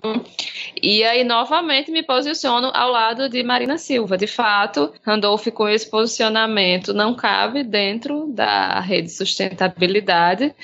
E, assim, é, ainda, apesar disso, ainda gosto da, da maioria dos posicionamentos de Randolph Rodrigues, mas é, Randolph mudar de partido não é novidade, né? Randolph que já foi do PT, já foi do PSOL, agora tá na rede e tô ouvindo conversa dele voltar pro PT de novo. Não sei se vai ser, se vai ser esse o futuro dele. Mas triste fim de Randolph Rodrigues, uma pena. Ele é um grande nome lá, né, no, no Amapá, assim, dos nomes nacionalmente conhecidos da política regional lá, é ele e o Alcolumbre. Então eu acho que tem, assim, assim, ele quer botar o nome dele, a marca, né? Não sei se ele tem aspirações a governo, alguma coisa assim, governo do estado. É, mas é, eu, eu vejo bem por esse lado, sabe? Do cara que, que é um nome nacionalmente conhecido e que traz visibilidade para o estado da Amapá e que ele quer colar o nome dele numa coisa que é muito grande, né? Porque uma exploração na, na costa do, do Amapá, esse tipo de coisa seria. Mas a que preço, né? A gente está discutindo outras coisas, sabe? A gente tem um Ministério de Mudança do Clima e, ah, vamos, vamos explorar, vamos explorar petróleo. Eu acho bem arcaico, embora seja um dinheiro fácil, digamos, né? Ia ficar para sempre na pecha dele de que, ah, o Estado ganhou não sei quantos milhões ou bilhões, ou sabe se lá quanto. Mas a que preço? A, a, ao preço de empurrar, empurrar um pouquinho mais para meia-noite o relógio do fim do mundo? Sabe? Não, também estou ao lado de Marina. Pensei também nisso hoje, Thaís, dessa história do, das mudanças de partido de Randolph. Eu pensei, o Randolph está perigando voltar para o PT, sabe? Porque o Contarato foi para o PT também. Eu acho que eles, essa CPI da Covid serviu para reaproximar, né? E, e, a gente sabe que voltar com ex não dá muito certo, né? Não tem muita, muita história aí de que isso tenha dado certo. Então, não sei o que, que vai ser de Randolph. Mas mereceu, assim, baixou a guarda e levou. Aí não é como se a, a se tivesse tudo bem com a floresta amazônica, né? A gente já tem visto alguns relatórios dizendo, já, já assim, tipo, tem aqueles relatórios que, que são mais pessimistas que dizem que a Amazônia já alcançou o ponto de não retorno. Então, assim, não é brincadeira, não dá pra gente brincar com isso, assim, é, é assunto sério. E, assim, compreendo é, as necessidades dos estados do norte, eu sei que existem muitas dificuldades específicas, né, de, de, de estados que ficam mais nas, nas margens do país, um pouco mais distantes dos centros. Sei que existem todas essas questões de que, ah, não, temos que desenvolver o nosso estado e tal, mas esse tipo de, de, de exploração destrutiva é nocivo até para o próprio Estado. Então, assim, tem que se ver realmente com, com muito cuidado, muita cautela, esse tipo de exploração, porque não é brincadeira. Minha mensagem pro Randolph é proteja o Ibama e não ataque o Ibama, Randolph, por favor, né? Já bastaram os quatro anos de governo do fungo Jair Bolsonaro. É, Thaís, você quer ler alguns comentários rapidamente do Spotify? Infelizmente, vamos deixar o Twitter para outro dia, que a gravação já tá bem avançada aqui. Valeu, gente que comentou lá no Twitter, valeu, pessoal. Muito obrigado por vocês estarem sempre junto com a gente lá, comentando, mandando notícias, marcando a gente, sugerindo, interagindo. A gente fica sempre muito agradecido. Então vamos agora alguns comentários do Spotify e depois dicas culturais se vocês quiserem passar alguma aqui para os ouvintes. Antes de Thaís ler, eu posso fazer um comentário? Claro! Vou mandar um salve. Hoje meu irmão me ligou cobrando salve. que ele tinha mandado da tinha, outra vez, né? Já tinha mandado outra vez, fez o shame lá e hoje ele ligou chamando pra sair. Eu falei, não, tem gravação do Midcast. Ele, não faça o favor de me mandar um salve, porque eu fico escutando aquilo lá e nunca um alô. Então, salve aqui para meu irmão, Vitor, ao Vitor, e que sempre escuta a gente, é, nunca reclamou da paródia, então está em grande. tem, tem grande merecimento aqui na, na nossa bancada. Muito bem, Xará. Pois tá, vou ler aqui os comentários. Vou começar com o do Felipe Salgado, que a gente leu semana passada, e, e aí ele fez uma continuação a partir dos nossos comentários, então acho que vale a pena. Ele disse: Vocês são ótimos, só para constar. Também sou podcaster e ouço os melhores podcasts de política e notícias. O Foro, Medo e Delírio, Vira Casacas, Revolu Show, lá do B do Rio, Durma com essa. Vocês são muito bons. Olha aí, muito obrigado, Felipe. A gente quis, quis mostrar humildade, mas você não nos permitiu. Obrigado, muito bem Felipe. acompanhados, né? Sempre uhum. o pessoal nos Exatamente. conta o que, que, eles escutam, a gente está sempre muito bem acompanhado. Exatamente. A Marcos37 disse: excelente episódio. Aliás, midcast cada vez melhor. Meus parabéns a todos os envolvidos. Obrigada. Ju Marins Ju, rindo demais porque me identifiquei com o príncipe que se acha parente do rei Carlos. Toda vez que vocês me respondem no Twitter. Episódio bom demais com a casa cheia. Abraços e cerveja em memória do Patético. Eu já tinha esquecido do caso do Dom Bertrand, cara. Puta merda. cara, o que eu ri, não só na gravação, mas depois editando, porque quando eu fui editar eu já tinha esquecido. Quando chegou naquela parte, eu ri demais de novo. eu vou ler só uma do, do Twitter, aí a gente finaliza. Valesca Pistola disse: episódio leve e gostoso, quando a melhor parte do podcast é a gargalhada sobre o parentesco desconhecido da família real brasileira e não o Lhama na Lama soltando fogo pelas ventas. A gente se diverte aliviado por não ter aquele fungo no poder. Espero que nunca mais. Também esperamos, Valesca. Excelente. Lhama na Lama, que essa semana está de Vale Night. está no, num bar com música ao vivo, sei lá. É, é Drinks caros. música ao vivo.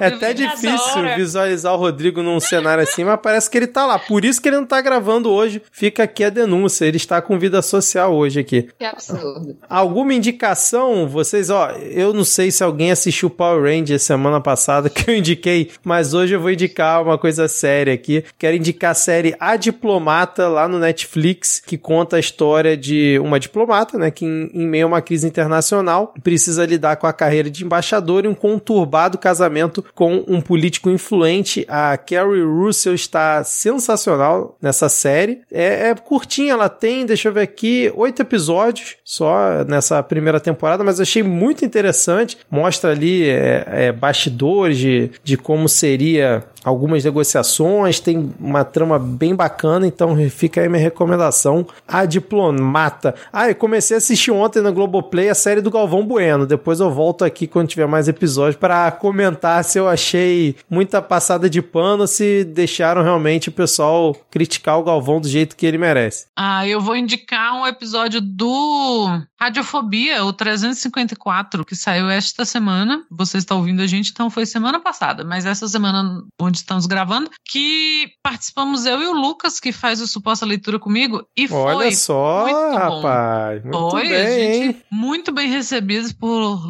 Léo Lopes, me senti muito importante, nunca fui tão bem recebida no podcast, e é um episódio de 2 horas e 40, a gente falou bastante, teve transmissão ao vivo, então algumas pessoas assistiram ao vivo e aí essa semana foi lançado o podcast, então é o 354 e foi muito legal. E o Léo também foi lá no Suposta Leitura, então se você gostar lá, vai lá no Suposta Leitura ver que na participação dele ele falou sobre um livro da Agatha Christie também, então fica essa breve indicação e a indicação do Radiofobia. O Léo é um cara que está né, há mais de 15 anos fazendo podcast, não tem nenhum podcaster que não tenha escutado alguma coisa do Léo e não tenha pegado dicas, né? Por exemplo, eu só compro o microfone depois de saber o que o Léo acha no microfone. Excelente. Ana, já que vocês estão BFF aí, chama ele para gravar. Será que ele topa gravar um midcast ah, política, cara. Ah, vou, vou fazer esse, esse pedido aí. Eu acho que sim, hein? Manda mensagem para ele, por favor. Vamos ver se Léo Lopes topa gravar um Midcast Política. Vai ser, vai ser curioso, hein? Vamos lá, vamos ver. Vamos lá. Eu tenho duas indicações e eu quero reforçar a minha indicação da semana passada, porque eu só tinha assistido o primeiro episódio de Star Trek Picard e eu voltei aqui agora essa semana, que eu já terminei a primeira temporada, que são só 10 episódios, já comecei a assistir a segunda e eu recomendo demais. Eu não sei, é, é isso, eu não sei quem, quem não assistiu as séries anteriores quanto vai gostar da série, mas eu que, que, que assisti tudo antes dessa, eu tô assim, amando, tô bem fãzinha, assim, sabe, que assiste as coisas gritando, ai, que ótimo, amei. Então, recomendo mais uma vez. Uma, a, a, outra indicação que eu vou dar não é uma indicação cultural, é a indicação de uma vaquinha, de uma criada por uma profissional daqui da Paraíba, Campina Grande, Melania Amorim, que para quem conhece um pouco os estudos de obstetrícia e ginecologista baseado, ginecologia e obstetrícia baseada em evidências, ela é, foi uma das primeiras médicas aqui no país a, a, a tratar as questões do parto humanizado. Então, ela está arrecadando é, instrumental para é, ela e outras profissionais de, de, medicina lá de Campina Grande inserirem DIUs em mulheres que não podem pagar por esse procedimento. Então, num país onde nós não temos o direito de interromper gravidezes indesejadas e onde muitas pessoas não têm o conhecimento necessário de como evitar essas gravidezes também, uma iniciativa como essa eu acho que vale a pena ser divulgada. Então, o nome da vaquinha é Instrumental e Equipamentos para Inserção de DIL.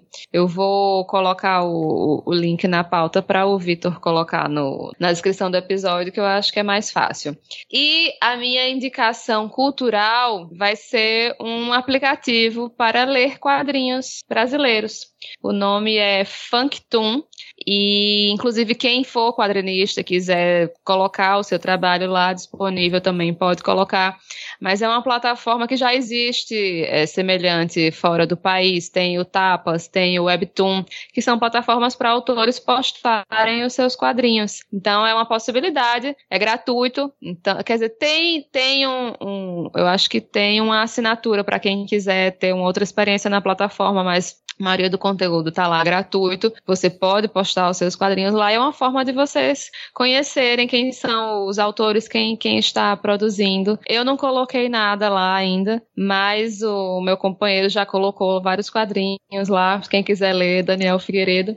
E tem vários autores lá também, tem muita coisa. Então é legal para vocês conhecerem um pouco melhor os quadrinistas do, do nosso país. Excelente, excelente. Então é isso, gente. Fechamos mais mais esse episódio, hashtag sextou, atrapalhamos, Thaís, o sextou de Ana, que falou que tinha compromisso depois da gravação. Não sei se vai rolar ainda. Cometi o erro porque eu estou de pantufas e de calça de pijama, então vamos ver se...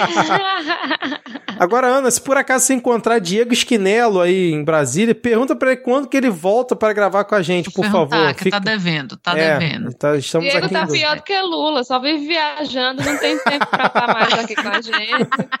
É o Lula aqui do Midcast, cara. Muito bem. Então, valeu, Ana, valeu, Thaís. Muito bom estar aqui mais uma semana com vocês gravando este Midcast. E espero que os ouvintes tenham curtido mais esse episódio, não é isso? Espero que tenhamos feito comentários à altura dos pedidos de vocês nesse episódio de hoje. É, é exato. então, valeu, gente. Até a valeu, próxima. Gente. Tchau, tchau. Valeu, tchau.